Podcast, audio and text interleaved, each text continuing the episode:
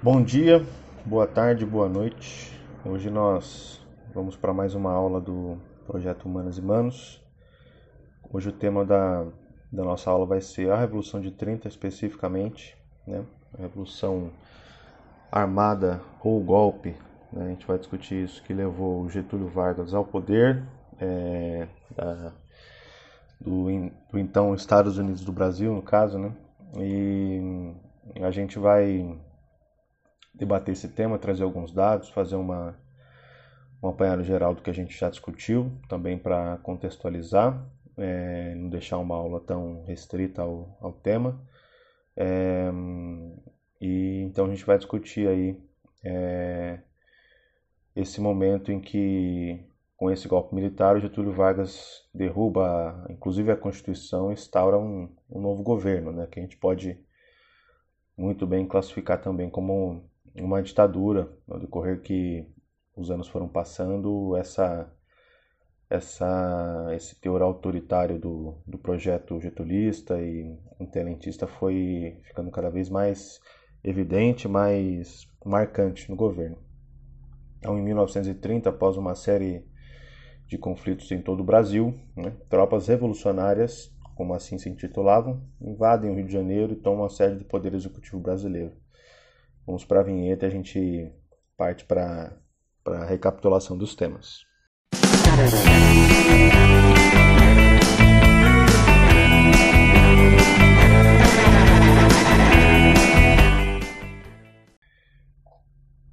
É, vamos começar dando uma, uma relembrada né, nos temas que antecedem esse, esse fato histórico, que é a Revolução de 30 a insurreição do, do, dos militares em, em, em, conspiração, em conluio com uma massa urbana marginalizada, é, começando pela, pela Primeira República, né? No final do século XIX, o Brasil era uma sociedade mais rural do que urbana, cujo principal ativo econômico era o café, embora houvessem outras atividades econômicas o café era a principal fonte de receita para o país.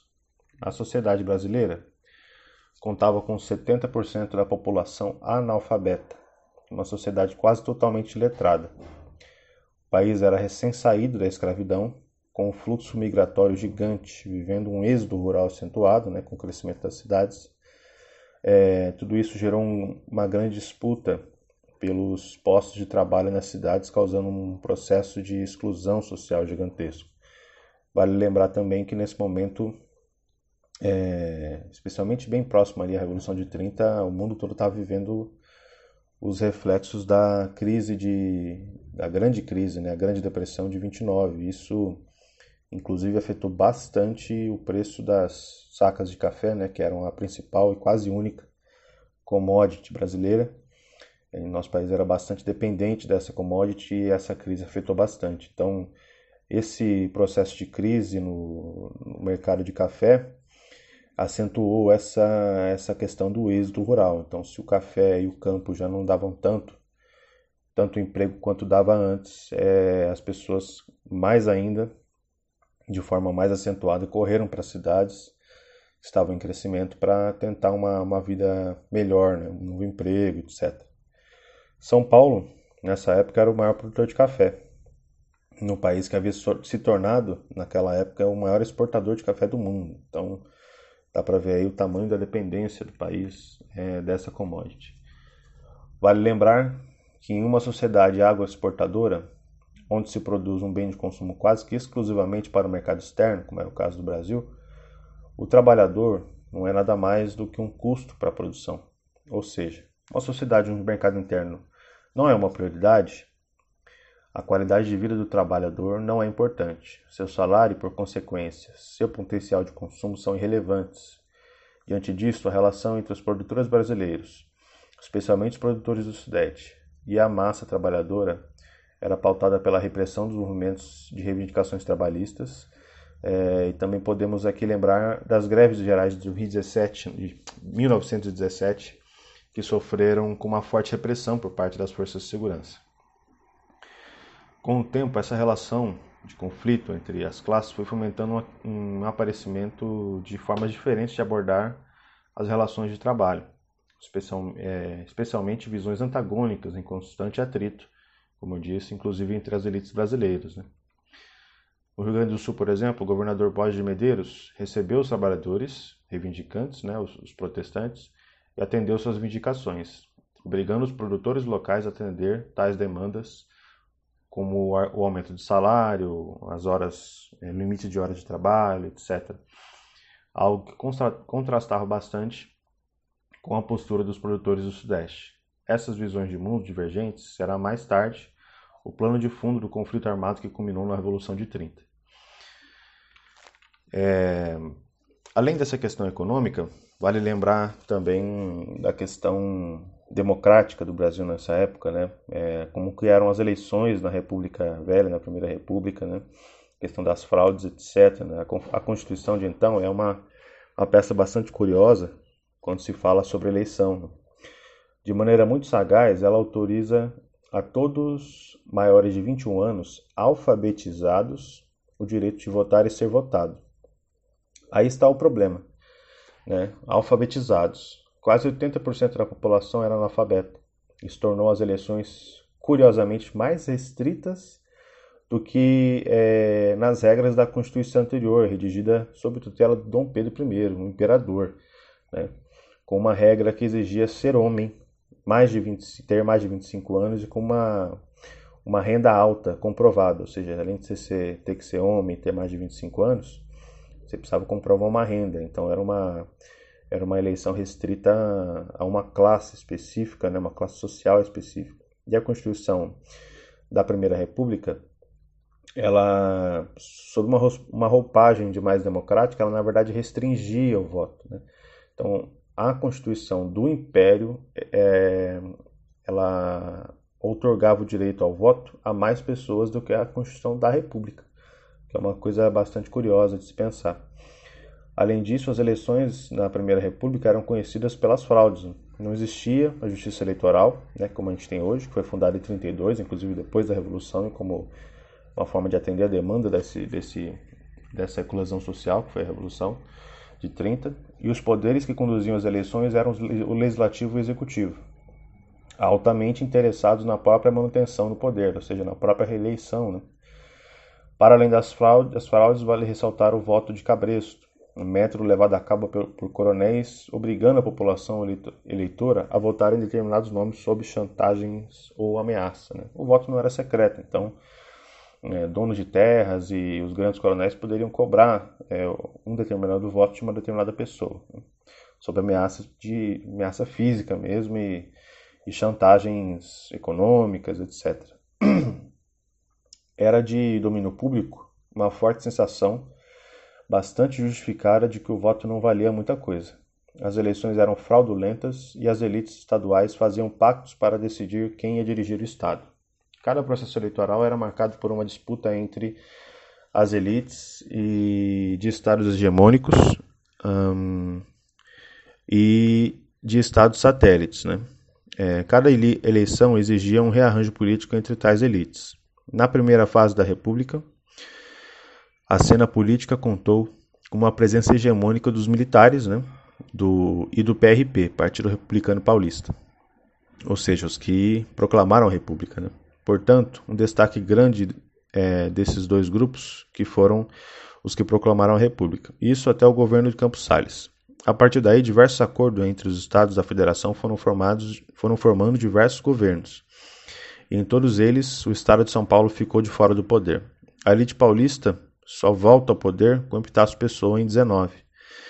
Posteriormente surge a famosa aliança Minas-SP, né, conhecida como a política do café com leite, e aí a partir da eleição de Arthur Bernardes em 22. Assim que assume Arthur, Bernard, assim que assume Arthur Bernardes, se inicia um protesto por todo o país, alegando que as eleições foram fraudadas. Um, e à frente desse protesto estão os tenentes. Né? Os tenentes exigem que Bernardes não tome posse, Dentre várias revoltas, destaca a do Forte Copacabana, em 5 de julho de 22, no Rio de Janeiro, é, onde 17 militares e um civil marcharam pela Avenida Atlântica, que é uma importante avenida do Rio de Janeiro, em direção a 3 mil homens das forças do governo.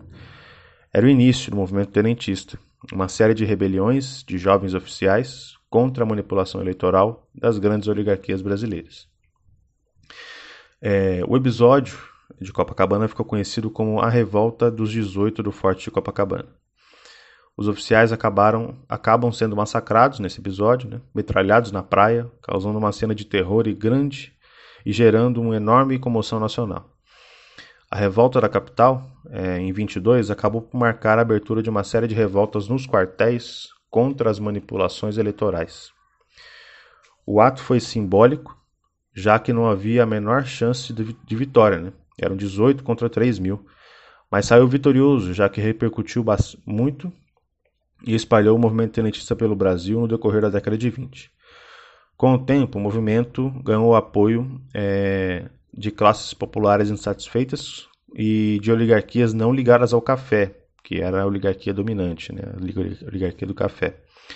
Uma das principais críticas né, do movimento era a falta de centralismo do sistema federativo, algo que ia contra a ideologia das Forças Armadas, inclusive, que dava ao movimento claras tendências autoritárias. Na tentativa de construir uma nação a partir de um centro forte, um governo central. A crítica à República nesse movimento era bastante contundente. O movimento reivindicava que o país não havia sido democratizado depois da proclamação da República. O acesso ao voto era restrito, o acesso à terra era restrito, havia caristia, né, o nome antigo da, do que a gente chama de inflação, né, que é o preço das coisas eram, eram muito elevados para a condição é, econômica da, das pessoas, da maioria da população, corrupção e regalias generalizadas, falta de representatividade e valor ínfimo né, dos votos, ou seja, o voto não valia nada. Em 5 de julho de 24, Militares revoltosos tomaram a cidade de São Paulo por 23 dias. Né? Um conflito muito importante na cidade de São Paulo, que foi, inclusive, que é pouco lembrado. Né? O objetivo era derrubar o governo de Arthur Bernardes. Né? A ideia era ganhar na marra o que não, ganhavam, o que não tinham ganhado nas urnas.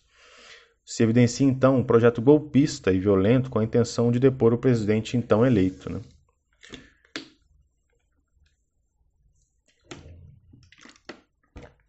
As tropas do governo Bernardes cercaram e bombardearam os tenentes revoltosos em São Paulo, seja por incapacidade técnica ou por passar a, a ou por pressa em acabar com a revolta. Se verificou que as tropas do governo não tiveram qualquer consideração com edifícios né, ou residências. A repressão foi brutal e a destruição da cidade foi grande. Apesar disso, os revoltosos dominaram a cidade por um período relativamente grande e contaram com o apoio popular. A Revolução de 24 foi o maior conflito armado na cidade de São Paulo, deixando mais de mil mortos e quatro mil feridos, além de destruição. Né? Os, os tenentes foram um grupo emergente que estavam fora do poder e queriam entrar no poder. Mas não só eles, né? Foi importante também o papel de oligarquias mais jovens que ainda estavam fora da dinâmica de gestão do Estado e queriam entrar nessa dinâmica. Eram os chamados tenentes civis, como Oswaldo Aranha, João Pessoa, etc. Estes se somaram às revoltas e começaram a conspirar em aliança entre si. Desta conspiração conjunta nasceu a Aliança Liberal, com rebeldes de Rio Grande do Sul, Minas Gerais e Paraíba para disputar as eleições de 1930. Nas eleições de 1930, o presidente Washington Luiz indica outro paulista para a sua sucessão, Júlio Prestes. Em oposição, a Aliança Liberal lança Getúlio Vargas e o paraibano João Pessoa como vice. Só que a aliança perdeu as eleições, né? E vale lembrar que Getúlio supostamente fez um acordo com Washington Luiz, né? Um acordo que previa que Getúlio fizesse uma campanha discreta e não saísse do Rio Grande do Sul.